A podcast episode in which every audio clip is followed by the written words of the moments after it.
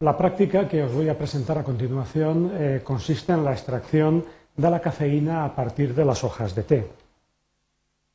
Los objetivos de esta práctica eh, son principalmente la aplicación de técnicas experimentales eh, como por ejemplo la extracción sólido-líquido con un equipo de ebullición a reflujo, la extracción posterior líquido-líquido mediante el embudo de decantación y el empleo del rotavapor para eliminar el disolvente y obtener el extracto seco, en este caso em, principalmente de cafeína procedente de la infusión de hojas de té. La importancia de estas técnicas es precisamente su amplia y generalizada utilización. La ebullición a reflujo es una operación ordinaria en la realización de extracciones sólido-líquido y también es parte de muchos procesos de síntesis orgánica en el laboratorio.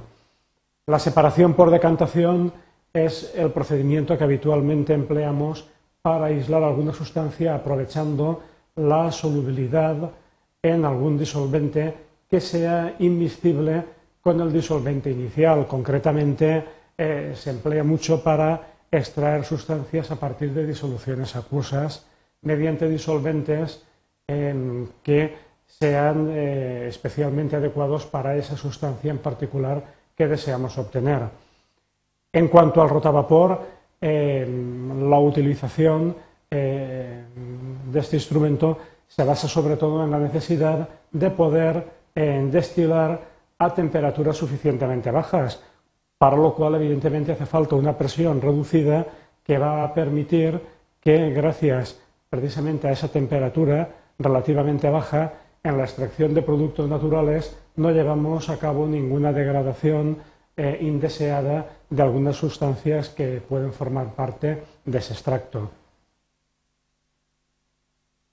En la práctica de hoy vamos a obtener eh, cafeína. La cafeína es un alcaloide eh, que tiene unas conocidas propiedades estimulantes del sistema nervioso central. Las principales materias primas que contienen cafeína son evidentemente el café, el grano del, café, y que como sabéis es el grano tostado de eh, fruto de una planta llamada cafeto, eh, la nuez de cola y las hojas de té, que es el material vegetal con el que vamos a trabajar hoy. El proceso comienza por la preparación de una infusión de té. Esa infusión de té la vamos a realizar mediante ebullición a reflujo. De esta manera, el vapor de agua que se va generando vuelve a caer otra vez en el matraz, de modo que nunca perdemos volumen de agua.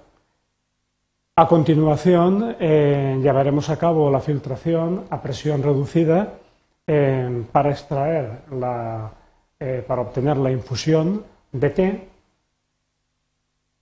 Y a continuación pasaremos ya a la extracción líquido-líquido con diclorometano, para lo cual utilizaremos el embudo de decantación, utilizándolo de la manera indicada en la figura. Hay que cuidar especialmente de eh, evitar sobrepresiones, eh, situando de esta manera el embudo de decantación y abriendo la llave inicialmente. Eh, tras la extracción líquido-líquido, llevamos a cabo la separación de la fase orgánica. ¿eh? La fase orgánica, en este caso, por ser el diclorometano más denso que el agua, va a quedar bajo y mediante el embudo de decantación, cuidadosamente, la podemos separar. Y ya por último, llevaremos a cabo la separación del disolvente, del diclorometano, mediante el rotavapor. Para ello habremos tarado previamente el matraz del rotavapor y después de la extracción, por pesada, podremos determinar la cantidad de cafeína que teníamos en la masa inicial de hojas de té, con lo cual podemos ya dar por finalizada la experiencia.